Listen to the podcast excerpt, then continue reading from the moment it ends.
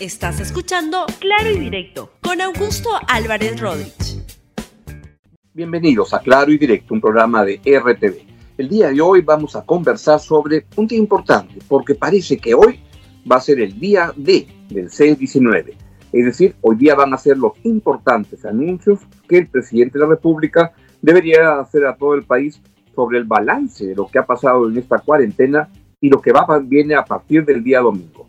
Antes, por supuesto, vamos con los auspiciadores del programa de hoy. Vamos entonces con el desarrollo del programa.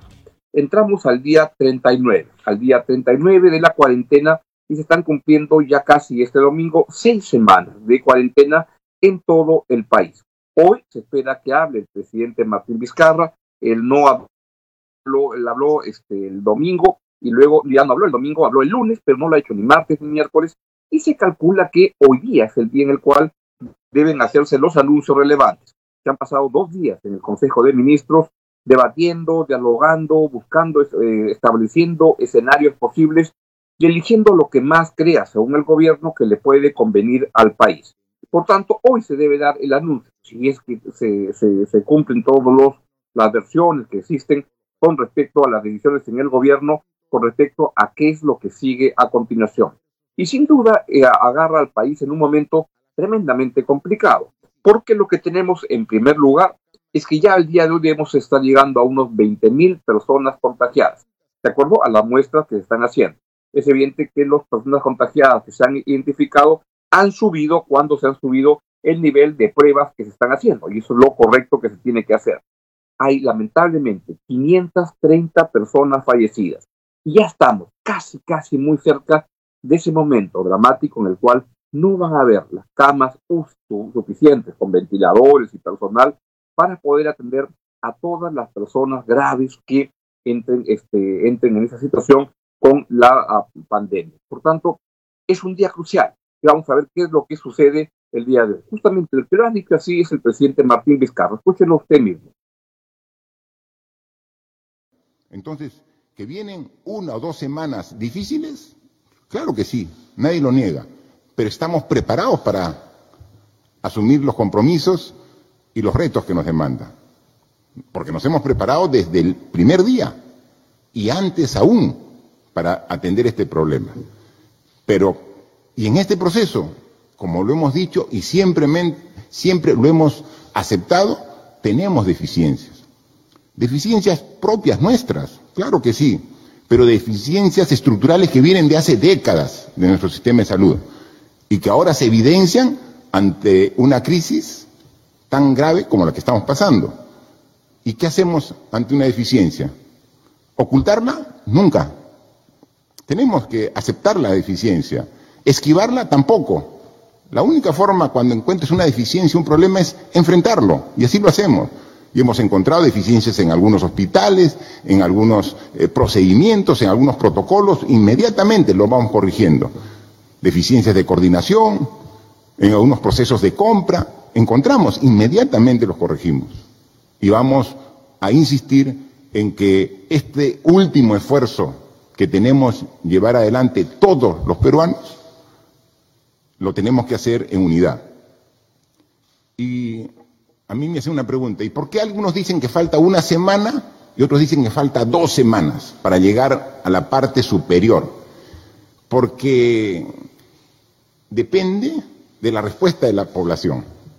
Si la población respeta, como por ejemplo ayer, la inmovilización todo el día, con una semana es suficiente para llegar.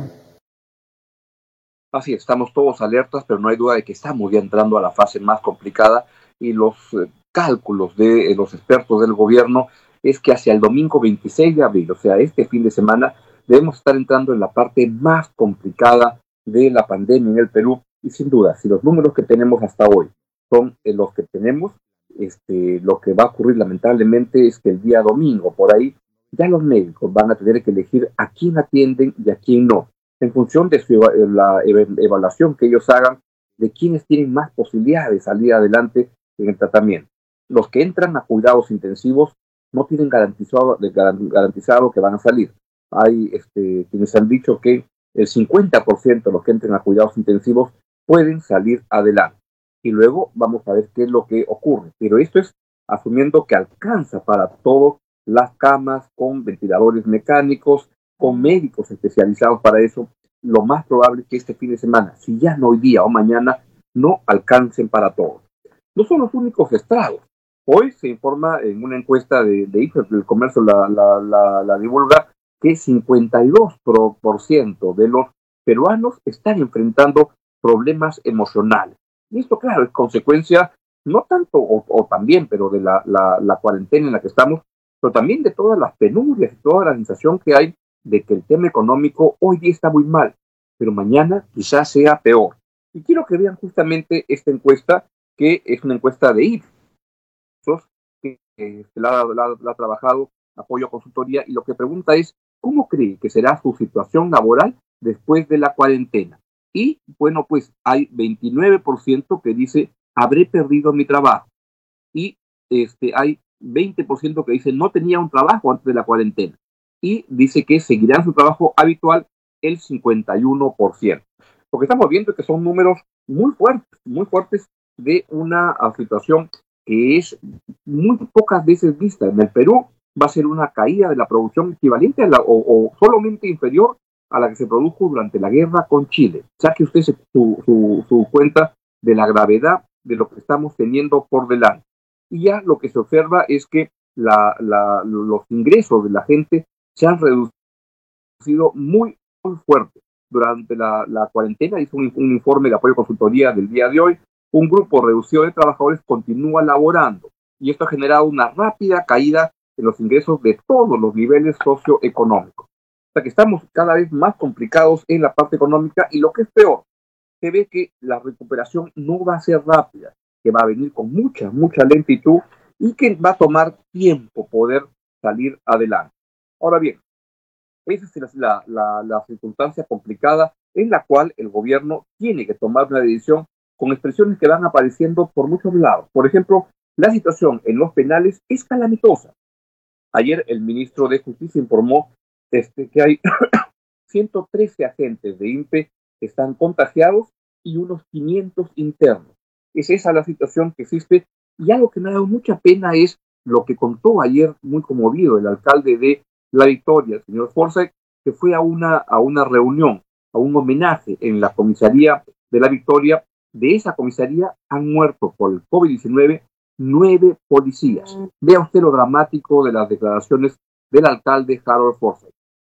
Sí, es una reunión muy triste eh, ¿qué les puedo decir? la situación está, difícil. está difícil. Dar las condolencias, lo vemos un poco incluso eh, bastante, un poco emocionado a resistir. la situación en nuestro país está difícil. Venir a eh, entregar una bandera no es fácil, ¿no? Y han, han muerto nueve en un solo distrito. Entonces, estamos fallando, ¿no? El Estado está fallando, tenemos el problema de la parada, no, no se soluciona de 18 policías, 9 han muerto en el Perú, en, la Victoria, en un solo distrito han muerto 9, y seguimos pues, discutiendo y, y el Estado está fallando. Así de dramática está la cosa. Acaba de empezar hace exactamente dos minutos el Consejo de Ministros por tercer día consecutivo en el cual se están reuniendo para evaluar todas las situaciones y ver qué es lo que viene por delante. Lo único que sabemos es que las cosas cuando acabe la cuarentena nada va a ser igual. Escuchen al ministro de Salud, quien es el que lo ha dicho también, entre muchas otras personas. No, el presidente ha sido claro en el sentido de que el día 27 no es que todos vamos a ir a la calle, vamos a entrar a una nueva, a una cuarentena distinta. ¿En qué sentido? Eh, tenemos un impacto muy serio en la economía y tenemos que recuperar algunos de los motores de la economía. Recuperarlo significa ponerlos en marcha con mucho cuidado de que esa ponerlos en marcha no significa un retroceso o que aumenten los casos. No es todas las medidas para todos. De acuerdo. Tenemos que ir implementándola de manera progresiva. Tercero, tiene que ser con mucho cuidado. Cuarto, las industrias que tienen que salir tienen que tener protocolos claramente establecidos cómo van a evitar que el virus los contagie por la razón de su trabajo. Bien, hoy es, el, hoy es el, tercer día del Consejo de Ministros y ahí nos van a anunciar seguramente hoy al final de, ese consejo, que puede ser a la una, dos de la tarde, o de repente algo así, nos van a indicar el presidente Vizcarra qué es lo que sigue a continuación. Debería ser, creo también, me parece, un balance de lo que ha ocurrido en estas seis semanas de eh, cuarentena, qué es lo que se ha avanzado, qué está pendiente y que haya una expresión real, realista de lo que viene. Lo que viene es muy complicado para el país, pero unidos podremos salir adelante. En cambio, con tensiones y peleas, este, las cosas se pueden complicar mucho más. Así es que cuídense mucho y a la espera del mensaje del presidente que debe ocurrir hoy. Y si ocurre hoy, por supuesto que RTV va a estar transmitiéndolo para todos ustedes. Bien, nos chao, chao, hasta mañana aquí a las 11 de la mañana en Claro Directo en, en RTV. Gracias por escuchar Claro y Directo con Augusto Álvarez Rodríguez. Suscríbete para que disfrutes más contenidos.